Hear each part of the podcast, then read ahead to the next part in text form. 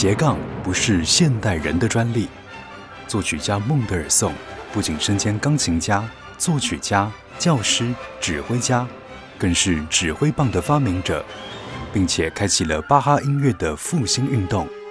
同时，他还是冒险家、旅游达人和水彩画家。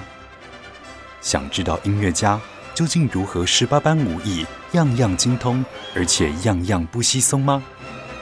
欢迎来到音乐家的大脑研究室，高盛制作主持。欢迎收听音乐家的大脑研究室，我是研究员高盛。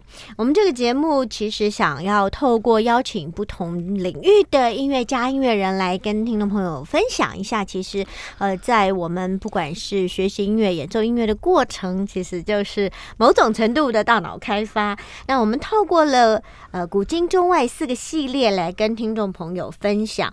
那今天很开心为听众朋友邀请到啊一位竖琴猎人李哲英老师，我们先欢迎老师跟听众朋友问候一下。啊，主持人好，各位听众朋友大家好，我是竖琴猎人李哲英。呀，其实呃老师的这个。给自己的一个 title，我觉得很酷哈。先来讲一讲，为什么把自己设定是竖琴猎人？哦，大家也知道这个音乐圈啊，大家都什么才子啊，什么美女啊，对啊，什么诗人啊，感觉都好像没有什么爆发力，对不对？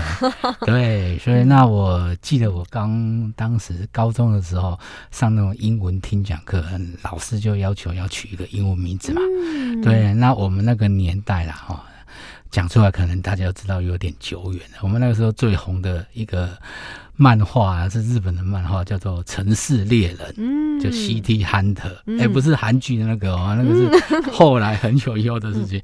所以那个时候，大家心目中的男人中的男人就是那个孟婆嘛，那个 Hunter 嘛，所以我就取了自己的英文名字叫 Hunter。嗯，那长大之后出社会，哎，我也从事竖琴这个行业嘛，那想说要有一个称号啦哈，就想说，哎，我是弹 Harp 的 Hunter，那就叫 Harp Hunter，就是竖琴猎人。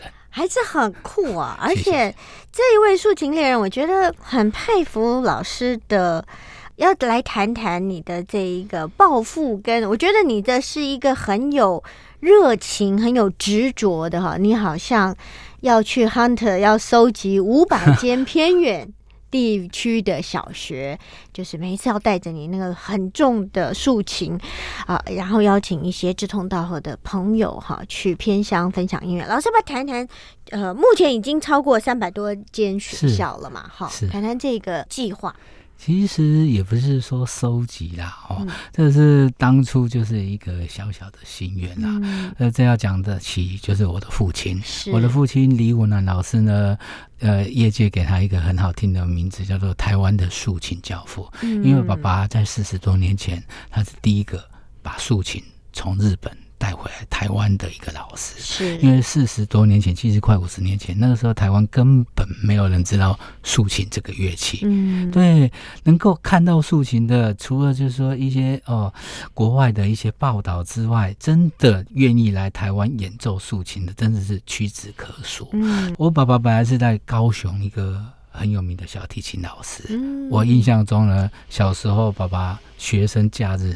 都是从早拍到晚的，对。那在这一个很偶然的机会，爸爸就到日本做一个乐器的考察。嗯，然后一个乐器展里面，他进会场，远远就听到一个很美丽的声音。嗯，噔噔噔噔噔噔。嗯，他从来没听过这样的声音啊。是，他就很惊讶，这什么声音啊？嗯，爸爸心中有一个答案，这应该是天使的声音啊。所以爸爸就循着这个声音找到了竖琴本人。嗯，那也在那边听竖琴老师演奏了很久。他心中当然非常感动啊，说有这么美妙的音乐，他一定要把它带回来台湾，分享给我们台湾的人知道。所以四十多年前，他就花了新台币十几万块，快二十万块，买了一台日本做的竖琴哦，那把它运回台湾。那回到家之后，哎，这个乐器总要自己先会弹嘛，可是并没有人在教啊，因为根本没人看过他嘛。那他就自己先自学，好不容易他才等到一个。欧洲留学回来的老师，在台北教竖琴。那爸爸，我们家是住高雄。嗯，爸爸呢想说，老师在台北怎么上课啊？嗯，他不管了，他就从高雄坐飞机飞到台北，哇，跟老师上课两个钟头之后呢，又坐飞机飞回家。嗯，那自己在家里就练琴练琴一个月，一个月之后呢，才有办法再去跟老师上课。嗯，就这样子语言往返，飞机们飞来飞去，飞了好几年，好不容易才学到一定的程度。嗯，然后他就很开心，他想，嗯，我可以开始来推广竖琴啦，很开心，对不对？可是他的雄心壮志马上就被浇熄了。哦，因为四十多年前要叫一个爸爸妈妈花二十万块新台币买一台竖琴给小朋友学，那根本是不可能的事情啊！是是，听众朋友，一些年轻人可能不知道，嗯四十年前的二十万块是可以买一栋房子，是，怎么可能买一台竖琴给你小朋友学啊？嗯，所以这样就没有人愿意学啊，嗯。因为真的太贵了。嗯。有一天，爸爸就突发奇想，他就想，既然这个进口的乐器这么昂贵，大家学不起，那我干脆自己在台湾研发，嗯把它做出来，很便宜的卖给大家，嗯那一定有很多人来跟我学啊。嗯。对啊，所以他就很开心啊，就想说，哎、这个方法一定很好，所以爸爸就为了要推广竖琴，自己还开了一家竖琴工厂。嗯。可是呢，在几年前，九年前那个时候，他生了一场大病，嗯。爸爸在医院里面昏迷了将近十天。嗯。后来好不容易醒了过来啊，嗯。我们当然很开心啊。是。那个时候，我们就劝我们的爸爸说：“爸，你为竖琴奋斗了四十年，是，做的已经够多了。嗯你现在身体不好，你就先退休，嗯不要再管了。嗯那爸爸当年也做了一个很痛苦的决定，嗯就是把他半辈子的心血竖琴工厂一步一步慢慢的收了起来。嗯，我们看他眼里，当然很难过一啊。定不舍，嗯那时候我就想，或许我没有办法帮我爸爸把他的竖琴卖给台湾的每一个人，嗯。可是我要用我会的方法，是啊我要把竖琴的声音带到台湾，尽可能的带到每一个角落，嗯。尤其是一些比较偏僻的小学校，嗯。小朋友平常一定很少有机会去什么音乐厅，嗯。听一场完整的音乐会。嗯，就算有机会听的音乐会，也不一定看得到竖琴。是，小朋友没有看到竖琴的，我就搬过去给他们看；嗯小朋友没有听过的，我就弹给他们听啊。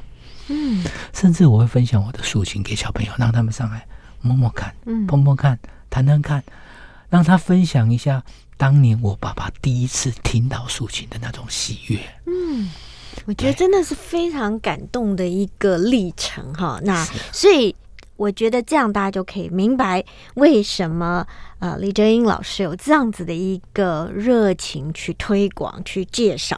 那我们就先来听这老师今天会带来很多到各个不同地方演奏的一些录音。那先想跟我们分享什么样的作品哦，呢？我先带来一首呢，嗯这是九年前我跟台湾一位配乐大师，也是高老师很熟的朋友范仲佩老师。嗯我们出了一张专辑，叫做《优雅时光》，是二零一四年发行的，叫做《优雅时光》里面的《世界的约束》，这也是那个《霍尔移动城堡》的主题曲。嗯，我们一起来欣赏。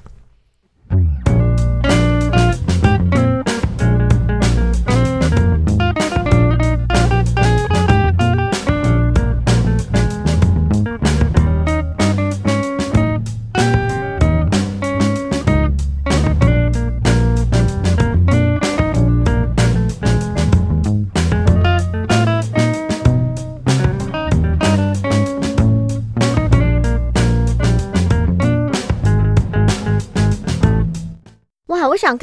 到哲英老师分享说，其实因为父亲李武南先生是台湾算是竖琴之父哈，把这样子的一个优雅、优美、动人的乐器从日本带到台湾，然后也因为想要让更多人认识这个乐器，可以用比较容易、比较。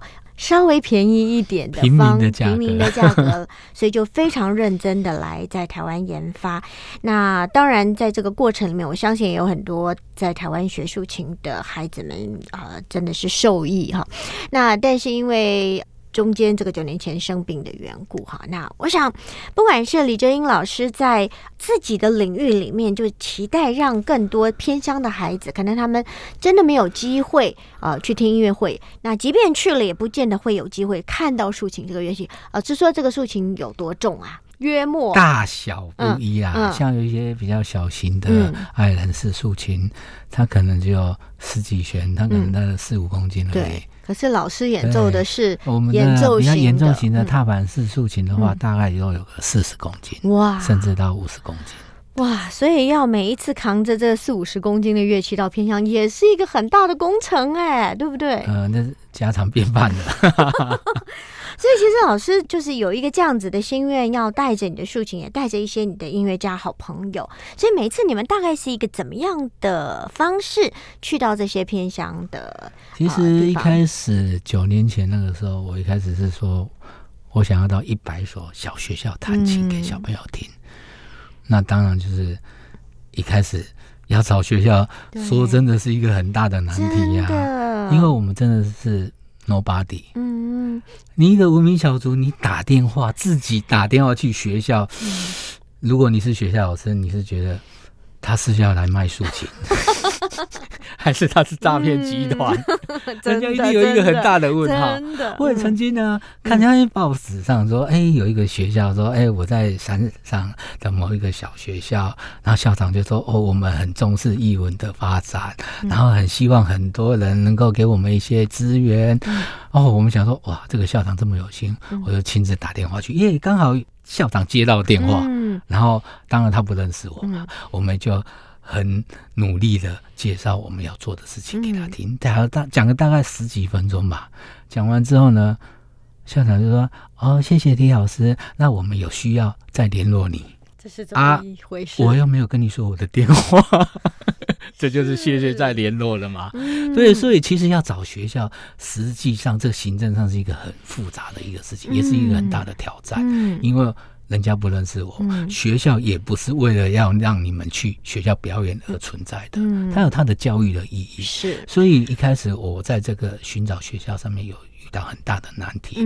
那当然一开始就是先消费我的亲朋好友啦，哦，说朋友啊，哪个亲戚有在学校教书的，然后还或是大家有认识学校老师，就请他们问学校询问可不可以让我去帮孩子办一场简单一个音乐会。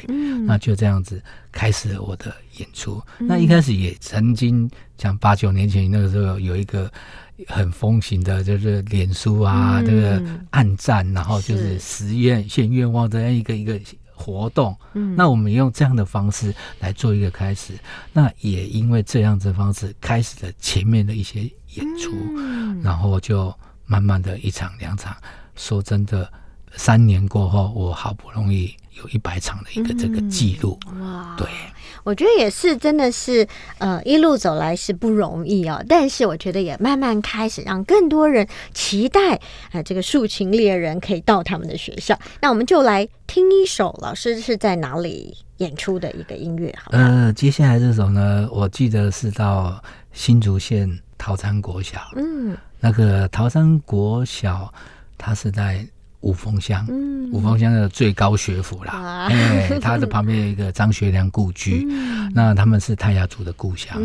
那那一天我到学校之后，当然蜿蜒的山路，那就不用再赘述了。那跟着孩子们，他们有一个合唱团，叫做桃山国小合唱团，也在这几年都有一些很亮眼的一个成绩。是，对，甚至出了专辑，也得到了传艺金曲奖的一个肯定。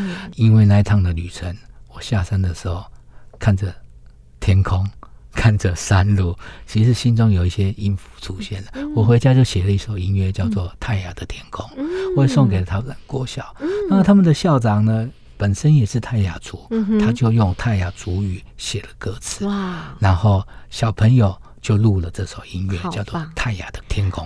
哇，好感动！我们赶快来欣赏。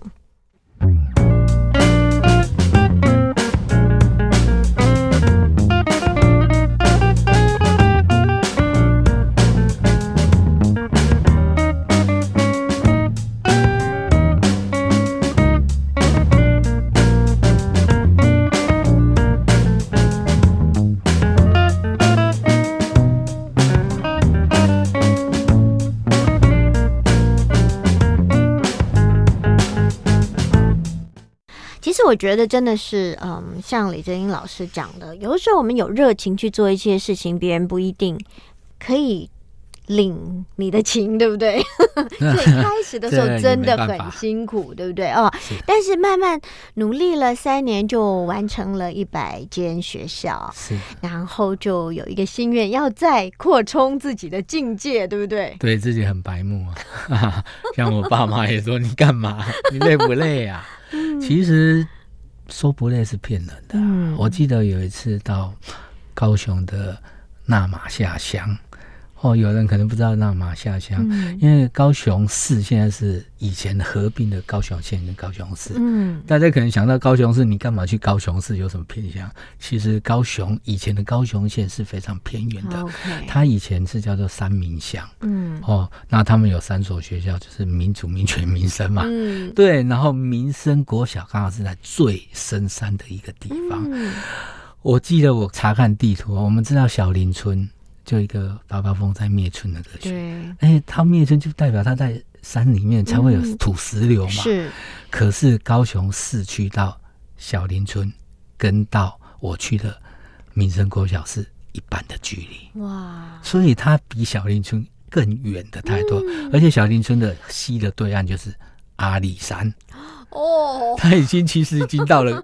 嘉义县的一个 山上的一个部分了。对，我记得那一次的话，因为我前一天去屏东，所以去的时候他是从高雄过去，也没有很远，大概三个小时而已啊。可是当我回家的时候，一路上开了接近七个小时。哇，那我最后真的体力不支，真的，我就在某一个交流道，眼睛都快闭上了，嗯，就开下去，嗯，在路边。躺了半个小时，哇，才继续回家，真的很辛苦哎。其实大家不要以为，呃，李泽英老师讲哇，讲起来好好听哦，这个全省偏乡跑透透。其实这个每一个真的是一步一脚印，然后很多地方都是超过我们想象的偏僻。我其实真的暑假去了台东一趟，我才发现，像在台东就很大很长，然后地大。人 稀啊，然后我们就有去到一些小学，我们就看，呃，什么一年级只有一个小孩，一个小孩，新学期只有一个小孩，二年级可能男生两个，女生三个这样，是，所以就是知道偏乡，呃，真的很多的部落是缺乏资源的，所以老师把这个音乐的资源带进去，我觉得。其实经历了现在到目前为止已经有三百多间学校了哈。是的，那我相信这个点点滴滴的累积，让这些孩子，我觉得他们会感动，会觉得说，为什么有一群傻傻的音乐家愿意搬着他们重重的乐器，千里迢迢的到这边？可是我相信那个音乐响起的时候，这些孩子跟这些老师或校长，我觉得一定是会感动的。是，接着呢，我带来一首呢，讲到了。台东的鹿野乡的一个永安国小，嗯，哎，永安国小呢。哦，我去鹿野乡真的是第一次去。嗯，对，那一天去也是开了七个钟头的车到了台东。嗯，那到永安国小跟孩子度过一个愉快的下午吧。然后他们孩子呢有一个专长叫做吹纸笛。嗯，哎，你不要觉得吹纸笛没什么。嗯，其实对偏乡的孩子，纸笛是他们少数可以容易取得的一个乐器。对，因为它价钱真的很便宜。那也是他们的宝贝。嗯。对，那孩子们真的是下课就在吹纸笛，因为他们很开心啊。那校长给他们的纸笛取了一个名字叫“开心纸笛”。对，因为校长觉得你学的怎样不重要，有没有得名次那更是不重要，最重要是你要很开心的吹奏这个乐器。那我也写帮他们写一个乐，一个音乐叫做《午后的台东》。嗯，那写的这个音乐，当然帮他们弄成了啊四部的。直笛合奏曲，那孩子们也很努力的学习这首曲子，甚至在他们的县赛里面得到全县第三名的一个佳绩。嗯，有一个有机会一个活动，然后就是我也邀请他们一起跟我上台演出的一个现场的录音哦。哇，对，这个是现场录音，直笛团跟竖琴午后的台东。好，我们来听。欢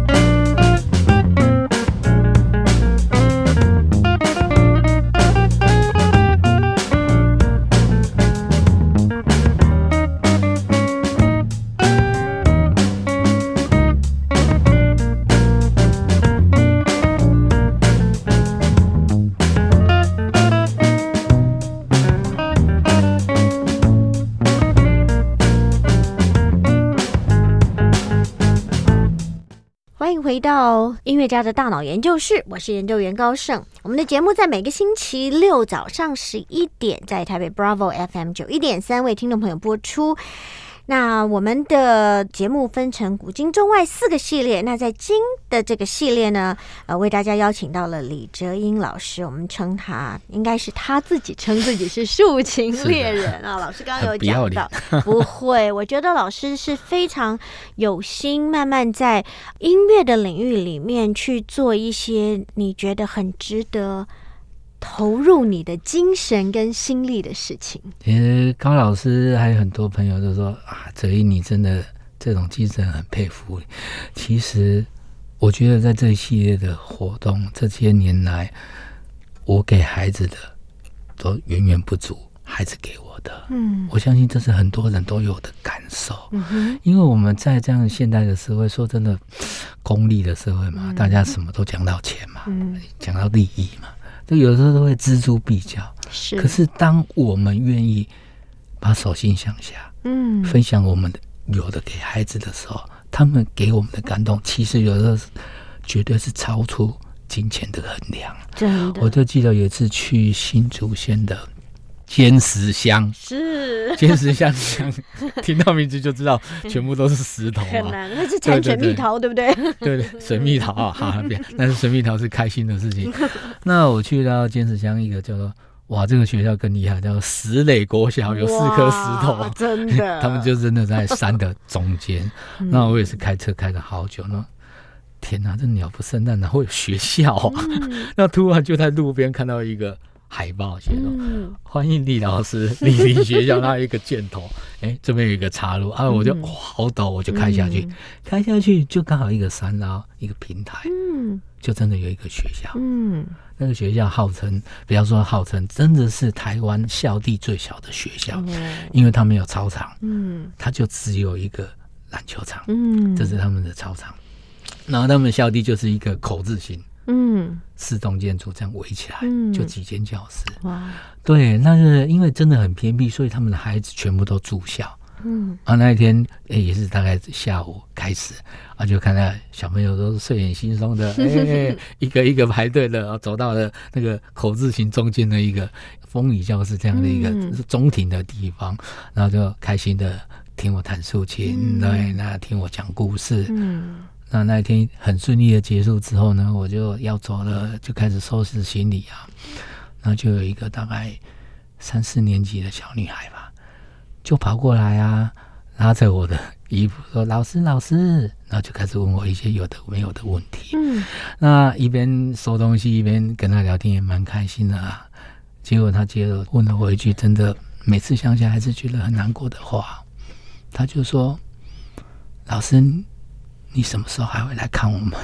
哦，真的眼泪会掉下来，真的。嗯，我每次自己在讲出这句话的时候，我还是真的觉得很揪心啊。因为我们要去那么多学校，说真的，这间学校近期之内绝对不可能再去拜访。嗯，就算我有机会再拜访同一间学校，孩子都毕业了。嗯，可是我们又不忍心泼他的冷水啊。我只要昧着良心跟孩子说：“老师有机会还是会来看看你们啊，你们一定要记得数钱哦。”哇！然后孩子就很开心的说：“会，老师我会记得竖琴，我会记得李老师。”然后就跟我说：“老师拜拜。”嗯，那就跑掉了。嗯，其实有的时候，常常我们都会想到说，我们先要赚多少钱？其实有的时候这一点都不重要。嗯。我们如果可以让一些孩子在他们生命中多出了一些他们从来没有的一个色彩，嗯，这是对我们自己的人生，嗯，是一个很多大的一个一个帮助。真的，我觉得可能真的就是因为这些孩子真挚的话语，让老师愿意从一百间学校到五百间学校，因为毕竟那些比较偏向的地方。建设的不是那么现代化嘛，哈，所以一个不小心转错一个弯，你就要可能多花个好长的时间。就那棵树左转就到了，问题是每一棵都是树啊。没错，我们先来听下一首音乐，哇，要来把眼泪擦一擦，太感动了。接下来呢，嗯，哇，我们到了南投的新义乡了。新义乡呢有一所学校叫做地利国小，嗯，对他们。除了天时之外，天时地利人和哈，对，地利国小还有人和国小。OK，那个地利国小呢，是一个布农族的一个学校。布农族我们知道那个八部合音很很有名，对啊。然后这个国小他们没有合唱团，嗯，都是小朋友自己跟学姐学长学唱。哦，他们没有老师教唱。那他们有一个族人呢，他们自己有一个。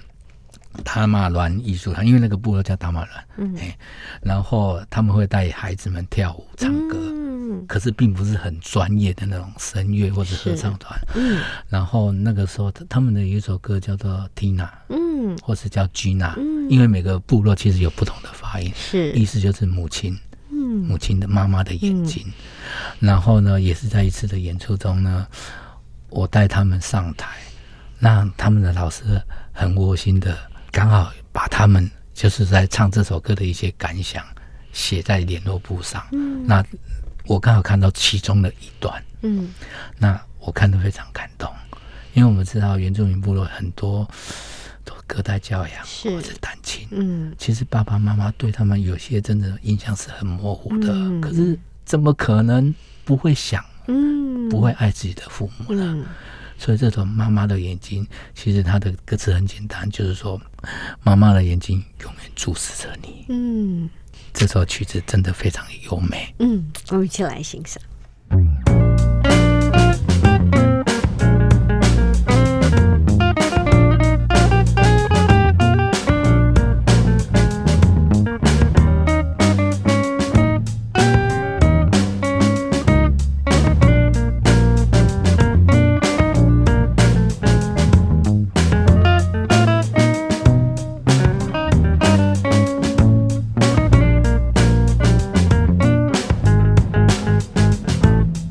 今天我想李正英老师跟听众朋友来分享他为什么要开始带着竖琴到偏乡去分享。当然，一方面是因为爸爸的对他的影响啊，爸爸非常认真努力的在四五十年前从日本带回了竖琴这个乐器，而且在台湾希望用很亲民的方式让更多人可以学到这个乐器。可是因为生病没有办法，所以李正英老师就。想用自己的力量继续来推广这个乐器，但老师讲说，这收集了一百间学校之后，嗯，那个感动是常常，呃，孩子们给他的感动是大过他千里迢迢开车累得半死，还要搬那么重的乐器去。他认为自己的付出，嗯，其实常常得到更大的感动跟回应。接下来要不要再谈谈？其实我知道你在这个目前已经有三百多间学校，而且真的你都特别要跑到那个很偏、很偏乡的地方。是，其实一开始曾经有一些都市的学校，像是民生社区，嗯 对国小的家长，嗯然后就发文跟我说：“哎，哦，我们小朋友也没有。”没有什么机会接触竖琴，希望李老师来我们的学校，呃，某某学校，嘿，呃，演奏竖琴给小朋友听。那其实我心中就想，国家音乐厅很远嘛，真的，是不是？所以我们并不是说要讲说这个家长有什么不对，当然他对他的孩子的爱，他的关注是很正确的。但是我只有一个人，嗯，我也没有什么预算经费。我们当然要把时间精力花在最需要帮忙的学校身上，所以真的很抱歉，对于一些真的他们也其实是不是什么中心学校，但是一定有比你们更需要帮忙的学校。所以对于一些这些年来我拒绝过的学校，真的老师们、校长们真的很抱歉。对，然后在这些年来，其实我就慢慢的我也想到说，我自己一个人去。带着竖琴，孩子们说真的，对音乐的希望需求不止于竖琴。嗯，所以我慢慢就有一些想法，就是如果我可以多带一些音乐家，多带一些乐器去给孩子们认识，那不是更好吗？是，但是。我一个人去，一个人保就算了。嗯，我要叫其他音乐家跟着我去，然后跟我一起做义工。我觉得我拉不是说拉不下这个脸，我觉得我这样子对不起他们。是，所以在慢慢的有一些机会，有一些经费出现了之后，我才有办法实行我这个比较大的一个计划。嗯，我记得在前两年，在一个因缘机会之下，我认识了台湾音乐馆的一个馆主人。嗯，啊，他们。或许叫馆长嘛，馆长怪怪的，他们就是馆主任 哦。然后他就很支持我做这样一个一个计划，那也想办法找出一些预算，是。然后我就有办法带着五重奏，嗯，去学校帮孩子们办一场比较。小型的，也不要说小型，是中型的五重奏已经算很多乐器。对我带着小提琴、中提琴、大提琴、竖琴，还有长笛。嗯，对，这五种乐器有管有弦，然后帮孩子们办一个音乐会，就这样子。第一年我们跑了十所学校，那十所学校不是只有十所学校的孩子，有些学校愿意的。嗯。他就会邀请附近的学校，然后让更多孩子一起来听这个音乐会。那第二年呢，很有幸运的，我们也继续有这个计划。可是刚好遇到疫情，对，十一所学校里面，有些学校都有邀请学校其他学校来，可是疫情严重的时候，教育局处一种一封公文。下来，大家什么都不用办了，就只能单一个学校，哎，安安静静的当做没发生这件事情，就把这个音乐会办完。我觉得是很可惜的一件事情，可是也是没有办法的事情。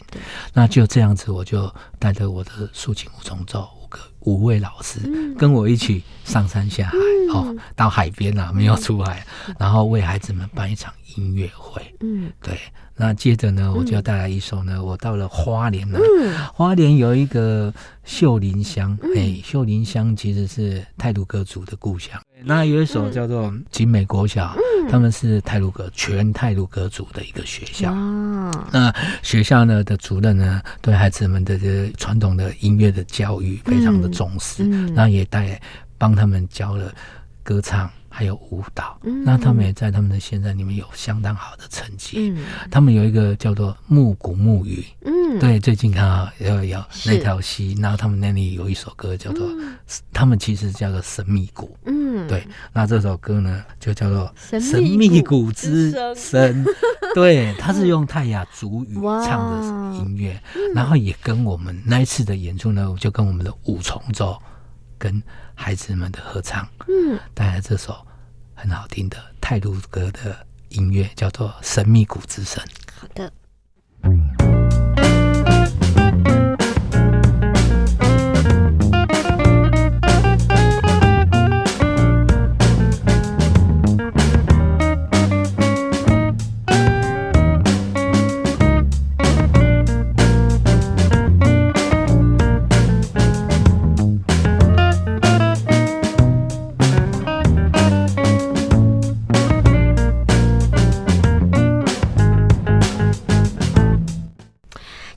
讲到这个大脑的开发哈，就是我们是因为呃有一个这个 TED 的动画，就是说对于演奏乐器的人，呃做了很多精密的这个仪器，去发现说哇，当在演奏乐器的时候，这个大脑的左右脑像放出千禧年火花那样的刺激。那但是我想问一下老师，你走过三百多个学校，是你觉得你们的音乐带给这些孩子的影响？是不是也会帮助他们？好像看到烟火一般。讲到这个烟火，其实我有一个受过了一个小小的伤害，就跟烟火有关。呃，就是在前几年呢，就有一个基金会本来想要赞助我做这样的事情，那他们的执行长之类的就会打电话给我，跟我聊这样的一件事情。嗯，然后。内容讲了大概半个多小时啊，当然讲不完了。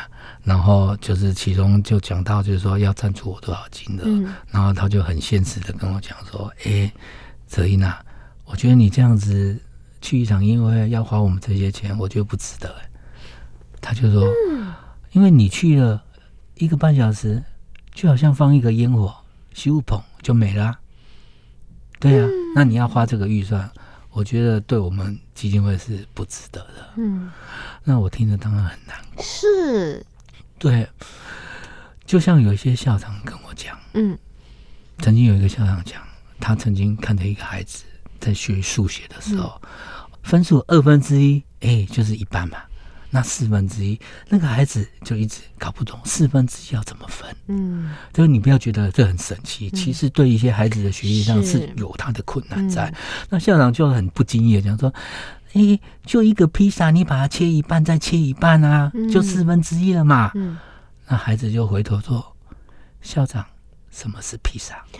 哎呦，真的是你听到真的会很难过啊！是，但是我也曾经在一所学校，我。在这几年中，有一年我在苗栗的两所学校，我花了两个学期的时间，一个学期教一所学校的孩子弹竖琴。那我们弹竖琴，就是我们学音乐，当然要先教学生唱谱嘛，嗯，对不对？那我第一首小一小很简单音乐就是小星星，我相信大家都应该知道是什么音乐吧？对，那我们也跟孩子说，哎，小星星大家都知道吧？呃，就是说不知道举手。哎，真的有人举手，真的有人举手。那时候我们还是继续教嘛。说那没关系，你不会的，我们先跟同学一起唱。嗯，那我们就开始哆哆嗦嗦啦啦嗦。嗯，那你就看着那几个举手的孩子，嘴巴张开，过了一会，嘴巴闭起来，头低了下来。嗯。我可以，你真的无法想象，是。很多人可能无法想象偏乡的孩子的文化刺激有多么的薄弱。嗯，这样一个世界名曲《小星星》，他们连听都没听过。嗯，所以回到刚刚的主题，或许你觉得这是一个烟火，嗯，可是如果孩子没看过烟火，嗯，孩子没吃过披萨，嗯，孩子没看过竖琴。你愿意帮他做点什么吗？嗯，我觉得很佩服哲毅老师在这么多年愿意坚持，而且不放弃，而且我相信也是每一次进到这些偏向这些孩子的反应，不管是让你温暖，让你心酸，都是驱使你愿意继续一步一脚印的，是带着你的竖琴，带着你的伙伴进到偏乡，是的那种热情，主持人。然后我在这边打个广告啊，对，如果听众朋友您是偏乡六班小校的一个师长，或是你有认识，对，那如果学校们愿意邀请我去帮孩子们办一场音乐会，嗯，麻烦你到我的脸书专业竖琴猎人李泽英，只要搜寻一定找得到，跟我讲说你是什么什么学校的什么什么老师，然后我们孩子有几位。欢迎老师来帮我们办一场音乐会。只要我还没去过的，我一定找时间去。嗯，对，我觉得我相信不只是老师的这个广告哈，让更多的人有机会在偏乡听到竖琴这个乐器，听到李正英老师带着一群啊同样有这样热情的音乐家。我相信收音机后，如果你是拥有。资金拥有能力的，对教育或者是听到哲英老师今天的分享，也被感动到的，希望能够愿意来支持的，我觉得也可以来跟 竖琴猎人李哲英感谢感谢来联络。但是请不要认为老师呢一个半钟头的音乐会就像放个烟火一样那么贵，它的价值是非常非常难以想象的。我觉得对于这些孩子的影响，我想这个就是。每一个人有能力的，我们有付出能力，像哲英老师这样子的奔波，老师希望能够继续向五百所 学校迈进啊！是希望。那最后呢，就带来一首我们竖琴五重奏。我们到了屏东雾台乡的雾台国小，嗯，雾台乡只有一所国小。只有一所学校，就叫做乌台国小。他们有一个传说，叫做《鬼狐之恋》，就是他们一个巴嫩公主的一个故事，非常优美的一首的音乐。那我们用竖琴五重奏的方式，用这首歌曲，嗯，给今天的节目做一个最漂亮的 ending。谢谢竖琴猎人李真英老师今天的分享，我想大家应该是跟我一样，也有很多的感动、欢笑跟眼泪。那我们最后用这个《鬼狐之恋》带给大家，谢谢老师，祝福你接下来的每一步都能够更加的感动自己，更感动这些孩子。谢谢谢谢，对，我们也谢谢听众朋友跟我们共度的美好时间。下一周同一时间，欢迎继续来到音乐家的大脑研究室，拜拜，拜拜。音乐家的大脑研究室，让你一窥音乐家世界的缤纷璀璨，触发你的大脑活络，火花四射。